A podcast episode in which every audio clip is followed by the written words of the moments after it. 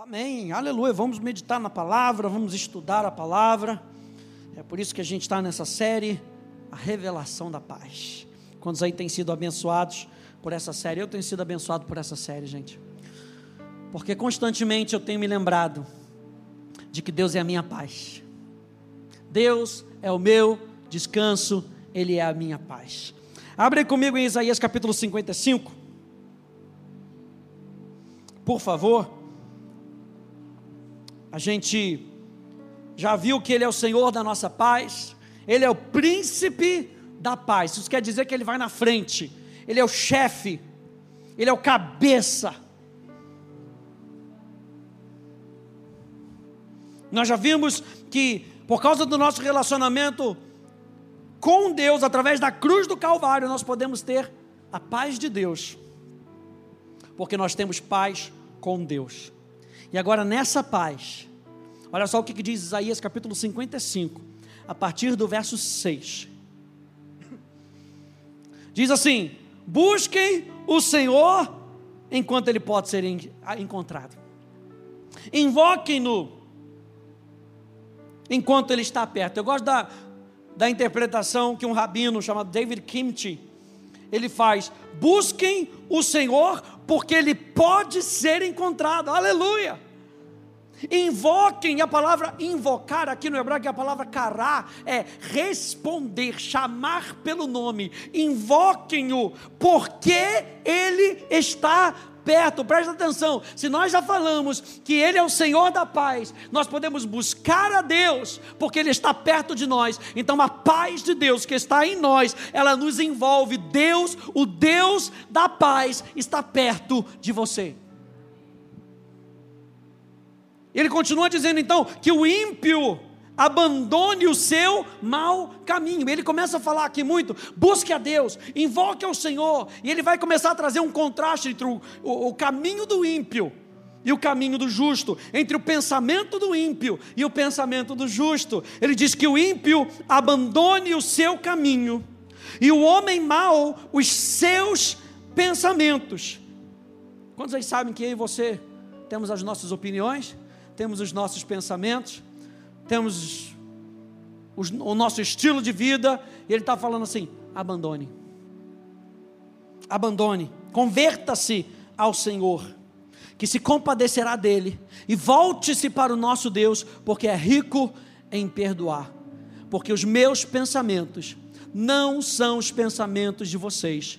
E os caminhos de vocês não são os meus caminhos, diz o Senhor, porque assim como os céus são mais altos do que a terra, assim os meus caminhos, diz o Senhor, são mais altos do que os seus caminhos, e os meus pensamentos são mais altos do que os pensamentos de vocês. Porque assim como a chuva e a neve descem dos céus e para lá não voltam, sem que primeiro reguem a terra e a fecundem e a façam brotar, para dar semente ao semeador e pão ao que comem, assim será a palavra que sair da minha boca. Não voltará para mim vazia, mas fará o que me apraz ou o que me agrada e prosperará naquilo que a designei. Ele está falando: eu sou o Deus que pode transformar a sua vida.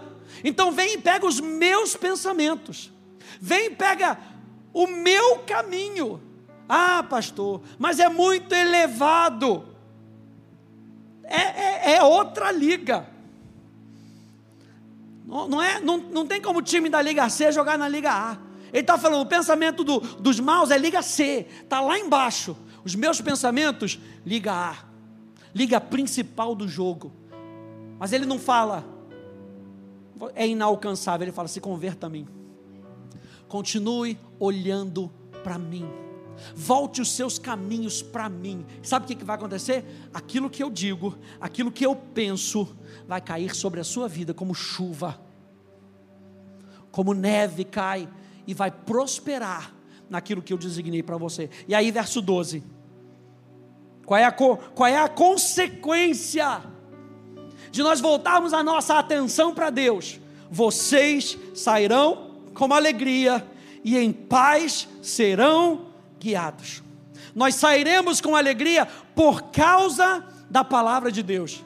Nós seremos guiados em paz no caminho da palavra de Deus. Então eu quero falar com você hoje, ande nos caminhos da paz.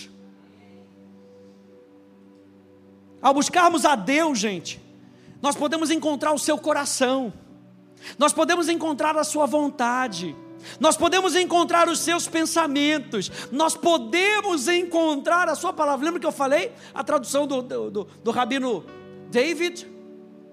Ele diz: busquem ao Senhor, porque Ele pode ser encontrado. Quando você busca Deus, você pode encontrar a palavra dEle, porque a palavra dEle está disponível para você. E é isso que nos enche de paz, gente. A palavra de Deus nos enche de paz. Por quê? Porque nós somos cheios de segurança. E a paz de Deus em nós nos guia no caminho que nós precisamos andar. Eu lembro sempre a você que a palavra caminho fala de um estilo de vida, um estilo de vida de paz. Eu e você podemos ter um estilo de vida de paz, uma vez que estamos calçados com a preparação do Evangelho da Paz, foi o que a gente viu na semana passada. Ei, esteja preparado para anunciar a palavra que transformou a sua vida. Esteja preparado para ser um agente de reconciliação de Deus com os homens. Esteja preparado para Deus agir na sua casa. Esteja calçado com os, as sandálias do Evangelho da Paz. Sim, nós somos a oposição contra o inferno. A Bíblia diz que as portas do inferno não prevalecerão contra a igreja. Eu e você somos a força opositora do inferno nessa terra, na nossa casa. Eu e você que recebemos a palavra, somos a força opositora. Por isso é que as sandálias do evangelho da paz têm que estar bem ajustadas. Lembra que nós falamos? Eu com o meu pé eu tenho que estar bem fincado naquilo que eu acredito, para que o inferno não me leve nas suas ladainhas. Sim, nós somos a oposição contra o inferno nos revoltamos contra as ações do diabo, mas sabemos que não lutamos contra a carne ou contra a sangue. Hebreus capítulo 12, no verso 14, aqui na tela, na Bíblia amplificada, diz: Busque continuamente a paz com todos e a santificação, sem a qual ninguém verá o Senhor. Busque continuamente, diga continuamente, ou seja, tem que ser o alvo e o objetivo da nossa vida. Lembra que não é só o benefício da paz, é a pessoa da paz. Porque quando eu olhamos, quando eu e você nós olhamos para Jesus, a gente vê como Jesus reagiria em determinadas situações. E como a gente vê? Pela sua palavra. Pastor Eli falou isso no domingo. Enquanto Pedro estava pronto para tirar a espada e cortar a orelha de Malcolm, Jesus estava ali pronto para trazer restauração. E por isso que o escritor aos Hebreus diz: busque continuamente a paz. Ou seja, gente, enquanto eu busco a paz com outros, eu não perco o padrão divino. Buscar a paz com as, com as outras pessoas não é fazer qualquer coisa por causa da paz. Lembra que o Evangelho são as sandálias da preparação do Evangelho da paz. Então eu e você pregamos o Evangelho de Cristo, eu e você vivemos com Cristo, eu e você somos representantes do reino de Cristo, e Cristo é o príncipe da paz, Ele quer com que pessoas conheçam a Jesus, na maneira como nós experimentamos, então nós apresentamos a paz sem perder o padrão divino, e é por isso que Ele diz: busque continuamente a paz com todos, e a santificação que todos façam da paz o seu objetivo, mas não de modo, de modo a sacrificar a pureza. Olha só, Salmos, capítulo 34, no verso 14, e depois Pedro repete isso em 1 Pedro 3,11, diz: Afaste-se do mal e pratique o bem, procure a paz e empenhe-se por alcançá-la. Muitas vezes nós esquecemos da paz. E o salmista aqui está nos lembrando: procure a paz. Dentro desse, dessa tribulação, onde é que está a paz? Lembra que nós falamos que a palavra shalom significa ordem no meio do caos. No meio do caos, onde é que está a paz? Ah, a primeira certeza que você tem que ter é que a paz está dentro de mim. Onde é que eu vou achar a paz? Dentro de mim. Onde é que eu vou achar a paz? Na palavra de paz. A gente vai falar isso um pouco mais para frente. Gerando pensamentos de paz. Como é que eu gero pensamentos de paz? Com a palavra de paz, do Deus da paz. Quando nós buscamos a Deus, gente, a vida no espírito contribui para o nosso relacionamento uns com os outros. E é por isso que Isaías capítulo 55 aqui diz: primeiro busque ao Senhor. Olha, quando você olha para os dez mandamentos, você lembra dos dez mandamentos de Có? Não preciso citar agora, aleluia. Mas eu quero que você tenha essa ideia: dez mandamentos. Os quatro primeiros mandamentos é acerca do relacionamento do homem com Deus. Os outros seis é acerca do nosso relacionamento. Então, gente, o que, que tem que vir primeiro? O nosso relacionamento com Deus. Isso vai impactar o nosso relacionamento com outras pessoas. Sabe por que, que tem muita gente batendo cabeça umas com as outras? Sabe por que, tem muita gente discutindo umas com as outras? Porque o seu relacionamento com Deus não está alinhado. Porque uma hora que eu estou alinhado com o coração de Deus, lembra? Os pensamentos de Deus, o estilo de vida de Deus vai ser o meu pensamento e o meu estilo de vida. Meu pensamento, gente, não pode ser o pensamento de uma outra pessoa, não pode ser o pensamento de uma cultura, não pode ser uma mentalidade das coisas desse mundo. O meu pensamento tem que ser o pensamento de Deus. O meu coração tem que ser o coração de Deus. A minha vontade tem que ser o coração de Deus. Você lembra que Jesus disse? Ei, a minha vontade é fazer a vontade do meu Pai. A minha comida é disso que eu me alimento. Se eu me alimento da palavra de Deus, gente, paz será gerado no meu coração e no seu coração. Isso vai contribuir para o nosso relacionamento uns com os outros. Olha só Romanos capítulo 14, no verso 19. Diz assim, pois, sigamos as coisas que contribuem para a paz e também as que são para edificação mútua. Ou seja, eu vou perseguir as coisas que são de paz. E ao perseguir as coisas que são de paz, eu ainda vou abençoar outra pessoa. Meu Deus. Eu e você somos chamados para isso, para abençoar as outras pessoas. Você lê lá em Efésios Efésios está falando, você foi colocado num corpo para contribuir com o corpo. Ora, se a célula do fígado está lutando com a célula do coração, vai dar ruim. Se a célula da pele está querendo ser mais importante que a célula, sei lá, do seu pâncreas, vai dar ruim. O corpo todo, diz Paulo aos Efésios, bem ajustado e qual é o conceito disso? O conceito disso é paz, é ordem. Se tem alguma coisa errada no seu corpo, seu corpo já denuncia logo. Tem uma dor, tem um sintoma, o corpo já denuncia logo. Eu e você precisamos ser cheios de paz, para que a gente possa contribuir no relacionamento uns com os outros. Não dá para a gente contribuir nos relacionamentos se eu não estiver de paz, se eu não estiver buscando a paz. Seja uma pessoa que busque a paz nos seus relacionamentos. A gente vai falar isso na próxima semana, mas eu vou citar aqui de novo. Bem-aventurados os pacificadores, porque serão chamados filhos de Deus. Você lembra em Romanos que diz que o Espírito Santo testifica no nosso espírito que nós somos filhos de Deus? Ah, existe uma certeza no meu coração que eu sou filho de Deus. E essa certeza quem traz é o Espírito Santo. Mas para as outras pessoas terem a certeza de que eu sou filho de Deus, a Bíblia fala, sermão na montanha de Jesus, bem-aventurados os pacificadores, porque serão chamados filhos de Deus. Meu Deus, revelação poderosa, hein? Revelação poderosa. Eu digo para você: não dê lugar às paixões aos desejos que levam a litígios, que levam a contendas, que levam a guerras. Não dê lugar ao diabo. Não dê lugar ao diabo. E é por isso que aqui, insistentemente, eu botei esses versículos. Siga a paz, procure a paz. Faça da paz o seu objetivo.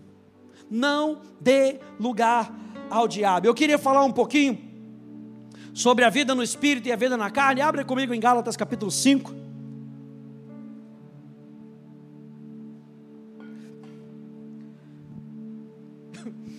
Você que é aluno da escola já ouviu essa, aleluia.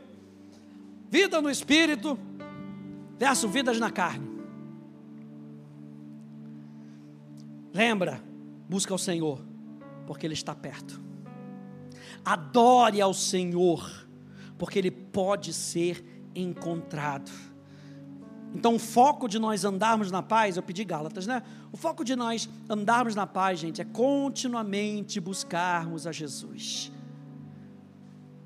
Você sabe que constantemente a nossa mentalidade pode ficar suja. É ou não é? Se a gente se der muito para as coisas do mundo, a nossa mentalidade fica suja. A gente começa a concordar com as coisas do mundo. Por quê, gente? A Bíblia chama de sofismas. São mentiras que fazem sentido.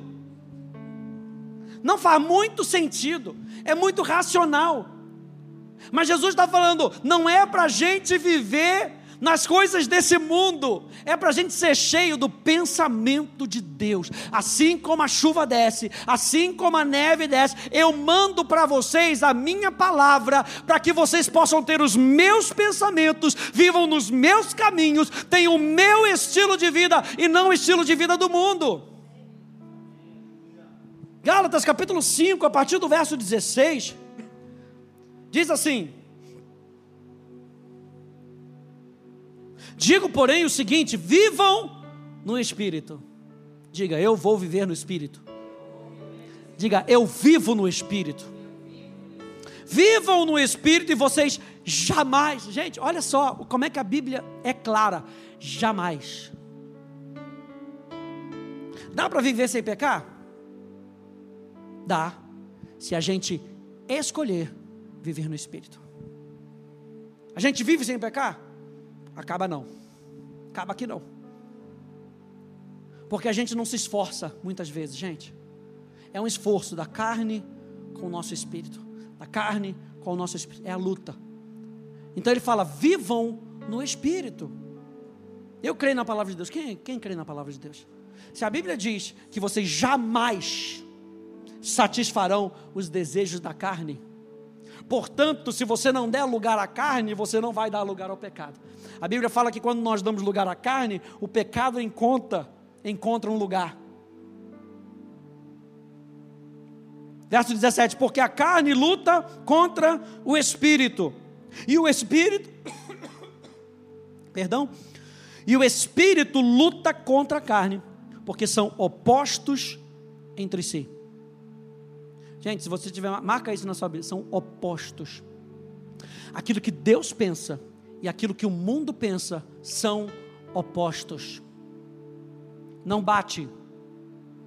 Sabe, você tentar, é, se você conhece um pouquinho de computação, você sabe. Se você tentar instalar um programa do, do Mac no PC, não funciona. São linguagens totalmente diferentes. Se você tentar, mais fácil, se você tentar baixar um aplicativo no seu Android, buscando na loja do, da Apple, não vai conseguir.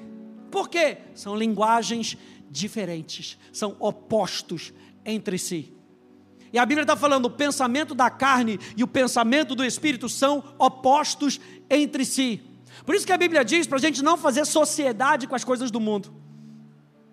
Eu conheço muita gente que fez sociedade. Ah, vou fazer sociedade. Vai fazer sociedade? Vou, vou fazer sociedade. Aí o parceiro é do mundo e você é da igreja. Aí você começa a perceber no seu espírito: nossa, eu tenho que dar 15%, 10% de tudo que entra na minha empresa. Aí a pessoa que não, não conhece, não está ligado no espírito, fala: não, não pode. Não pode, a gente vai perder 10% da nossa receita. Como a gente vai perder 10%? A carne milita contra o espírito. As coisas do mundo militam contra as coisas de Deus. E ele fala: então, mas se vocês. Ah, não, vou continuar. Porque a carne, verso 17. luta contra o espírito e o espírito luta contra a carne, porque são opostos entre si, para que vocês não façam o que querem. O que é esse o que querem? É aquilo que Deus quer e está te ensinando através dos seus pensamentos e do seu caminho, da palavra que chegou até o coração, a palavra revelada que chegou no teu coração. Verso 18: Mas se são guiados pelo Espírito, vocês não estão debaixo da lei. Verso 19: Ora, as obras da carne são conhecidas e são imoralidade sexual, impureza, libertinagem, e aqui ele fala de todo tipo de pecado sexual fora do casamento. Verso 20: idolatria e feitiçarias, que são pecados religiosos depois ele começa com os pecados relacionais, que é o que a gente vai falar hoje: inimizades, rixas, ciúmes, iras, discórdios, discórdia, divisões, facções, invejas. E agora ele começa com os pecados da mesa: bebedeiras, orgias, e ele não para por aí, ele diz: e coisas semelhantes a essas. Declaro a vocês, como já os preveni, que os que praticam tais coisas não herdarão o reino de Deus. E a prática aqui é a prática contínua, é a prática do pecado, é a prática de uma velha natureza. Quem pratica o que está escrito aqui e coisas semelhantes não herda o reino de Deus. E o reino de Deus é justiça, paz e alegria no espírito. Ora, se as coisas do mundo lutam contra as coisas de Deus, se nós estamos praticando isso, a gente não vai conseguir com que a alegria, a paz e a justiça, que é no Espírito, sejam evidentes em nós. E aí ele continua dizendo: Mas o fruto do Espírito é, diga aleluia! Fruto do Espírito, e é isso que você tem quando você nasceu de novo. Fruto do Espírito. O fruto do Espírito é amor, alegria, paz, longanimidade, benignidade, bondade, fidelidade, mansidão, domínio próprio. Contra essas coisas não há lei. Se você nasceu de novo, não há lei espiritual que te proíba de andar em alegria. Não há lei espiritual que te proíba em experimentar a paz. Contra essas coisas não há lei. E os que são de Cristo Jesus crucificaram a carne com suas paixões e seus desejos. Se vivemos no Espírito, andemos também no Espírito. Olha só o que, que diz Romanos, capítulo 8, na versão amplificada clássica, verso 5 ao verso 9, diz assim: Pois aqueles que são segundo a carne, o que, que é a carne? A palavra carne aqui é todo desejo, toda vontade fora ou desalinhada com aquilo que Deus pensa. Então, todos você vê que tudo que está escrito aqui, impureza sexual, bebedice, orgia, uh, ira, discórdia, tudo isso está desalinhado com o que Deus pensa. Ele está falando, isso é a carne, é o desejo que não está alinhado com a vontade de Deus. Pois aqueles que são segundo a carne, e são o quê? O que está escrito ali? Controlados por seus desejos profanos, fixam as suas mentes e buscam as coisas que satisfazem a carne. Lembra os versos que a gente leu antes? Busque a paz. Esforce-se continuamente em correr atrás da paz. Mas se nós mantivermos a nossa mentalidade naquilo que é do mundo, naquilo que é fora da vontade de Deus, a Bíblia fala fixam as suas mentes e buscam as coisas que satisfazem a carne. Ele diz: aqueles que são segundo o Espírito e são controlados pelos desejos do Espírito, fixam a sua gente, fixam a sua mente. Não é por osmose, é uma disciplina. Fixam a sua mente. Sabe quando uma criança está querendo conversar com você e ela pega o seu rosto e fala: Papai, papai, papai, mamãe, mamãe, mamãe, mamãe, mamãe. Fixa a sua atenção em mim. Deus está falando: Eu não vou pegar o seu rosto e vou trazer o seu rosto para ter minha atenção. Não, ele, ele bota as coisas ao redor.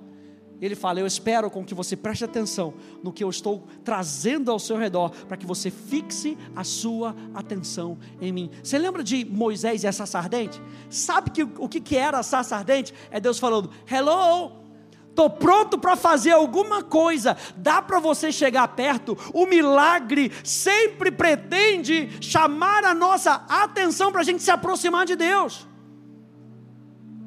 Você vê que o povo, no, o povo no deserto, o povo de Israel, via milagre após milagre e nunca foi transformado. Porque o que o milagre quer é chamar a sua atenção. A salsa ardente era Deus chamando a atenção de Moisés.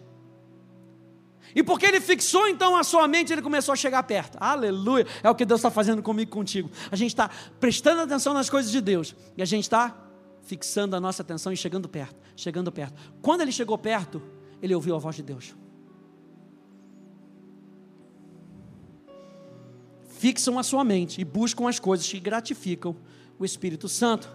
Agora, a mente da carne, que é sentido e razão sem o Espírito Santo, que é tudo aquilo que nós desejamos, sem um toque, uma direção do Espírito Santo, é morte. Então a mentalidade daquilo que não tem Deus é morte. Morte que compreende todas as misérias decorrentes do pecado, tanto aqui como no futuro. Mas a mente do Espírito Santo é vida e paz da alma, tanto agora como para sempre. Ou seja, quando a gente anda nas coisas do Espírito e a gente busca, lembra Isaías capítulo 55? Busca ao Senhor porque Ele está perto e quando a gente busca o Senhor, o que, que acontece? A gente encontra vida e paz. Isso é porque a mente da carne, com seus pensamentos e propósitos carnais, é hostil a Deus, pois não se submete à lei de Deus. E na verdade nem pode. Portanto, aqueles que estão vivendo a vida da carne, atendendo aos apetites e impulsos da sua natureza carnal, não podem agradar ou satisfazer a Deus ou ser aceitáveis a Ele. Mas você não está vivendo a vida da carne. Alguém diga glória a Deus. Você não está vivendo a vida da carne. Você está vivendo a vida do Espírito. Se o Espírito Santo habita, eh, o Espírito de Deus habita realmente dentro de você, ou seja, dirige e controla você. Se o Espírito Santo habita dentro de você, e não é só habitar, gente. Ele não veio ser passar férias. Minha mãe está passando férias com meu irmão. Ela não pode chegar lá e mudar as coisas. Ela só está passando férias. Agora, aqui é diferente, ele está dizendo assim: se o Espírito Santo habita dentro de você, a mentalidade do Espírito habita dentro de você, você vai permitir com que o Espírito Santo dirija e controle tudo aquilo que você faz. E quando o Espírito Santo dirige e controla tudo aquilo que você faz, você experimenta vida e paz. Meu Deus. Para terminar, mas se alguém não possui o Espírito Santo de Cristo, ele não é dele, ele não pertence a Cristo, não é verdadeiramente um filho de Deus. E aí eu lembro a você que as obras da carne, então, são as ações que a carne produz. Quando a gente leu aqui em Gálatas, capítulo 5, cap, é, capítulo 5, a gente leu sobre as obras da carne. O que, que são as obras da carne? Quando a gente fala de obra, está falando de operação, de ação. As obras da carne são é aquilo, é tudo aquilo que a carne produz. Mais uma vez, o que é a carne? Todo pensamento, todo sentimento, toda razão que não está alinhada com o Espírito Santo. E isso vai gerar toda essa lista aqui em Gálatas capítulo 5, verso 19. E aí eu lembro a você que o crente espiritual, que Paulo cita muito em Coríntios, o crente espiritual é aquele que é controlado pelo Espírito e busca as coisas do Espírito. O crente espiritual, a palavra espiritual, ela pode ser traduzida como maduro. Um cristão que está nesse, nesse processo de amadurecimento, cada vez mais ele se deixa ser controlado e dirigido pelo Espírito. Essa é a jornada do crente espiritual. Essa é a jornada de maturidade. Para que a gente lá no final, a gente possa dar fruto, diz João capítulo 15. Diz é o seguinte: eu quero que vocês deem fruto. E a gente só dá fruto na maturidade. Fruto que permanece, a gente só dá na maturidade. E aí a gente dá fruto, João capítulo 15 diz assim: Eu não quero só com que você dê fruto, eu quero com que você dê muito fruto. O crente espiritual é aquele que é controlado pelo Espírito e busca as coisas do Espírito. O crente carnal, que é a pessoa que aceitou Jesus, mas ainda não está renovando a sua mentalidade, é aquele que é controlado pelos seus desejos meramente humanos, não transformados, e não busca as coisas do Espírito. Então nós estamos falando aqui sobre busca. O crente espiritual, aquele que está amadurecendo, qual é o objetivo do coração dele? Eu quero buscar mais a Deus. Como é que a gente vê que uma pessoa está num caminho de maturidade? Como é que a gente vê? Quando a gente percebe que ela está buscando a Deus.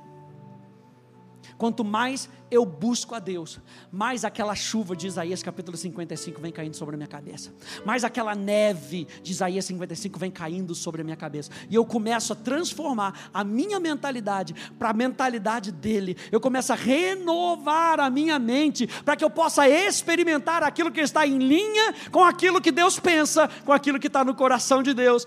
Então, o crente espiritual, ele está numa jornada de busca por mais de Deus. O crente carnal, ele nasceu de novo, mas ele não se incomoda em renovar sua mente. Ele continua pensando como o mundo pensa. Pensamentos meramente humanos não transformados. Razão daqui de baixo. Sentimentos daqui de baixo. Quais são então essas obras da carne? Vamos ver aqui, eu quero explicar um pouquinho rapidinho a gente não vai se aprofundar. Mas é o que eu quero dizer para você é o seguinte: quando a gente para de buscar a Deus, a carne começa a operar. E é isso o que é gerado pela carne. Veja, primeira coisa, inimizades. O que, são essas inimizades? Atitudes daquele que é hostil a outro. Às vezes você chega na empresa e tem uma pessoa já, já, já hostil. Sabe o que é isso? Obras da carne. Eu e você fomos chamados para sermos reconciliadores. É totalmente diferente. Envolve antipatia, aversão, ressentimento, rancor e mágoa. Tudo isso está dentro de inimizade. Porque quando a gente tem uma mágoa da outra pessoa, a gente não quer se relacionar mais com ela. Quando a gente tem rancor da outra pessoa, a gente não quer mais se relacionar com ela. E o que, que Deus está nos chamando? Efésios capítulo 4 novamente. Para a gente viver em união como um corpo inimizades. Número dois, rixas. O que, são essas rixas?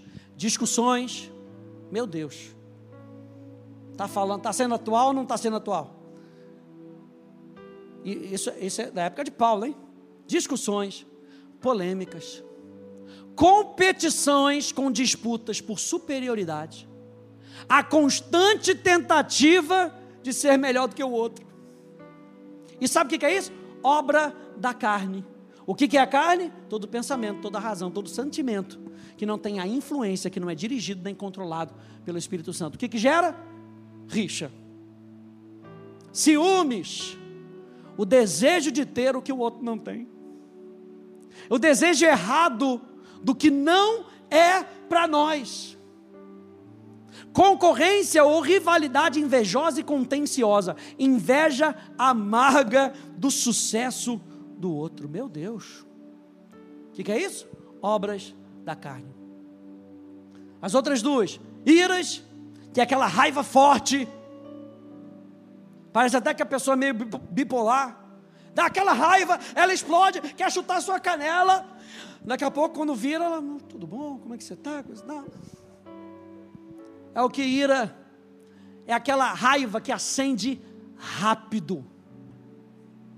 É aquele negócio, aquele bicho que tem às vezes dentro de nós, por causa da nossa mentalidade não transformada, é aquele monstro dentro de nós, que qualquer oportunidade ele pula rapidinho para fora. Raiva forte. A outra, discórdias, que são, que são ambições egoístas. E aí eu peguei um comentário de um comentarista chamado William e ele diz o seguinte: Originalmente, essa palavra, discórdia, significava o trabalho de um trabalhador contratado, que era o erithos. Então passou a significar um trabalho pago. Você sabe que a língua vai mudando, né? Era, era vossa mercê, é você, depois é ser, e depois a pessoa nem fala mais, aleluia, está amarrado. Então a língua vai mudando. Então passou a significar trabalho pago. Depois passou a significar angariação, angariação de cargos políticos ou públicos e descreve o homem que quer um cargo, não por motivos de serviço, mas pelo que ele pode obter com isso. Essa é a palavra discórdia. Não é nada atual, né? Meu Deus. Número dois. Ah, número dois, não sei nem que número que eu estou. Divisão. E a palavra divisão ali, é isso que ela significa. Divisão. E aí eu botei mais esse comentário do William Barclay que diz literalmente, a palavra significa um distanciamento. A dissensão ou a divisão descreve uma sociedade em que ocorre exatamente o oposto, onde os membros se separam em vez de se unirem. O que, que é isso? Obras da carne. Você está vendo que Romanos diz que é totalmente o oposto daquilo que o Espírito Santo pensa? Ele fala: se você tem alguma coisa contra o outro, deixa a tua oferta e vai se reconciliar. Ele não falou, fica no seu banco, que um dia o negócio some. Ele fala, vai se reconciliar, vai rápido. Ele fala que se a gente não perdoar, até as nossas orações podem ser paradas. Porque o objetivo não é divisão, o objetivo não é distanciamento. O objetivo é comunidade. Nós falamos isso na nossa série Igreja, o Poder do Nós. O objetivo é comunidade. É nós vivermos juntos, é nós experimentarmos a vida de Deus juntos, é nós praticarmos o Evangelho juntos. Outra, facções, que são, que são dissensões decorrentes da diversidade de opiniões e objetivos. Eu e você, a gente tem opiniões diferentes. E não é errado ter opinião diferente. Aliás, o apóstolo Paulo até ele traz um pouquinho para o centro e diz: pensa no que Cristo pensa. Por mais que você tenha opinião diferente, vamos nos juntar e vamos pensar juntos como Deus pensa. Mas quando a gente não renova a nossa mente, o que acontece? Facções. Diversidade de opiniões e objetivos não é esse o problema. O pro, pro, bra, bra, bra. O problema é que a diversidade de opiniões e objetivos, sem o Espírito Santo, traz oposição e desordem. Facções. Olha essa, esse comentário de William Barclay também. Ele diz: a tragédia da vida é que as pessoas que têm opiniões diferentes, muitas vezes acabam não gostando, não das opiniões umas das outras, mas uma das outras. É triste, gente. É obra da carne. Lembra que a mentalidade da carne gera o quê? Morte. E é isso que está acontecendo aqui. Ah, se eu não gosto da sua opinião, eu, ao invés de me manter no caminho da opinião, no nível da opinião, não. Eu já descarto você. Você não serve mais de nada para mim, porque a sua opinião não é a minha. O que, que é isso? Obras da carne. Vamos lá, outra. Invejas. Inveja é o desgosto ou pesar pela felicidade do outro. Olha só o que, diz William Barclay: diz essa palavra é uma palavra má. A palavra inveja é uma palavra má. Eurípides a chamou de a maior de todas as doenças entre os homens. A essência disso é que não descreve o espírito que deseja ter o que o outro tem descreve o espírito que se ressente do fato de que a outra pessoa tenha essas coisas. Não quer tanto as coisas para si, ela apenas quer tomá-la dos outros. Não é que eu quero que você tem, eu só não quero que você tenha, porque eu não tenho. O que, que é isso? Inveja. Então é muito mais do que, poxa, um tem, o outro não tem. Ele tem, eu não. É muito mais. William Barker diz que é, é uma palavra má inveja. E aí, por último, em algumas versões tem essa, homicídios. Preste bem.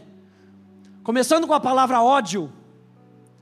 Essas palavras descrevem as maneiras pelas quais nossos desejos humanos egoístas podem destruir relacionamento. Desde que a gente começou aqui em cima com as inimizades, todas elas querem alcançar isso, os nossos desejos humanos egoístas que destroem relacionamentos. O resultado final então é o assassinato.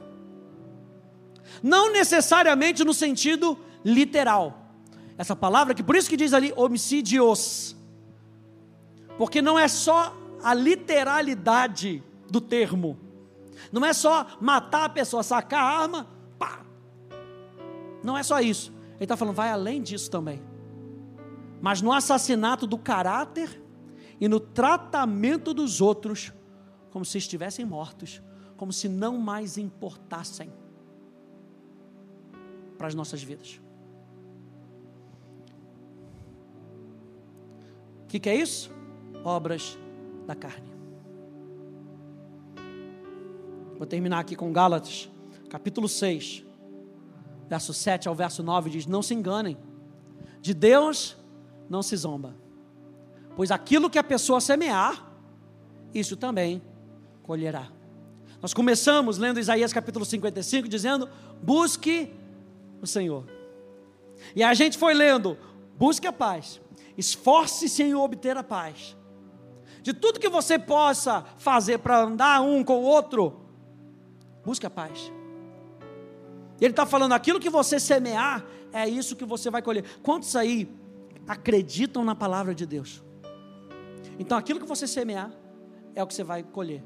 Semeia paz. Semeia paz. Semeia o amor. Semeia alegria. Semeia. Vira para duas pessoas e fala: semeia, que está terminando, tá terminando o encontro. Semeia, aleluia. Deixa eu só terminar aqui. Olha só. Quem semeia para a sua própria carne. O que, que é a carne? Todo desejo, toda vontade, todo sentimento que não é dirigido nem controlado pelo Espírito Santo. Quem semeia para a sua própria carne, da própria carne colherá corrupção. Mas quem semeia para o Espírito, do Espírito colherá o quê? Vida eterna. E João capítulo 17, verso 3, classifica o que é essa vida eterna. A vida eterna é essa, que te conheçam a ti, o único Deus verdadeiro, e ao teu Filho, a quem tu enviaste. Quando a gente semeia para as coisas do Espírito, o que, que, a, gente semeia, o que, que a gente colhe? Conhecimento de Deus. O que, que a gente escolhe? Revelação da parte de Deus. E ele continua dizendo: E não nos cansemos de fazer o bem, porque no tempo certo faremos a colheita, se não desanimarmos de fazermos o bem. Não é fazer o bem um dia e esperar que aquilo frutifique a 100 por um num dia. Ele fala: continua semeando a paz. Continua semeando a paz. Lembra das sandálias da preparação do Evangelho da Paz. É isso com que você está calçado. Então, na maneira como você vai agir, busque a Deus, porque os pensamentos dele são diferentes muitas vezes dos nossos pensamentos. Mas o que a gente está buscando é o pensamento de Deus, é a vontade de Deus, é a palavra de Deus. Nós não vamos desanimar. E aí, esse último slide, só para lembrar você que a gente estava falando sobre a paz, shalom. Que shalom significa algo completo. Segurança, bem-estar, saúde, prosperidade, sossego, tranquilidade e contentamento, mas não para aí. Shalom também pode significar reembolso total, que traz novamente a harmonia entre pessoas. Reconciliar para trabalhar juntos em prol de um bem comum. Então, gente, a paz não é só para eu experimentar. A gente vai falar isso na semana que vem. A paz não é só para eu experimentar, é para eu ser um veículo de bênção na vida das outras pessoas. Então, se eu tenho a paz com Deus, eu posso muito bem trabalhar para reconciliar, para que a gente possa andar juntos. A paz que Deus colocou no seu coração, fruto do Espírito, fruto do seu relacionamento com Ele, fruto de você renovar a sua mentalidade. Você experimenta a paz em meio ao, ao meio ao caos, mas essa mesma paz pode ser usada para reconciliar com outra pessoa. Só reconcilia, veja bem, aleluia. Só se reconcilia com outra pessoa quando você entende que a paz de Deus está no teu coração. E aí você descansa. Você não está tá preocupado se você quer ou se você não quer manter a sua reputação. Porque eu já troquei a minha mentalidade. Eu já troquei o meu pensamento. Meu pensamento agora é dele. Ele abriu mão da sua própria reputação. Ele abriu mão da sua própria glória. Para se fazer, como a Poli leu aqui em Isaías capítulo 53, para se fazer como um qualquer. Para ganhar a sua vida e a minha vida. Então, Shalom não é só para você. Shalom é para você ser um semeador de paz. Shalom é para você ser um reconciliador com as pessoas. Para quê? Para ensinar outras pessoas como viver no espírito. Para ensinar outras pessoas como não mais viver pela carne. Amém, gente? Fique de pé comigo.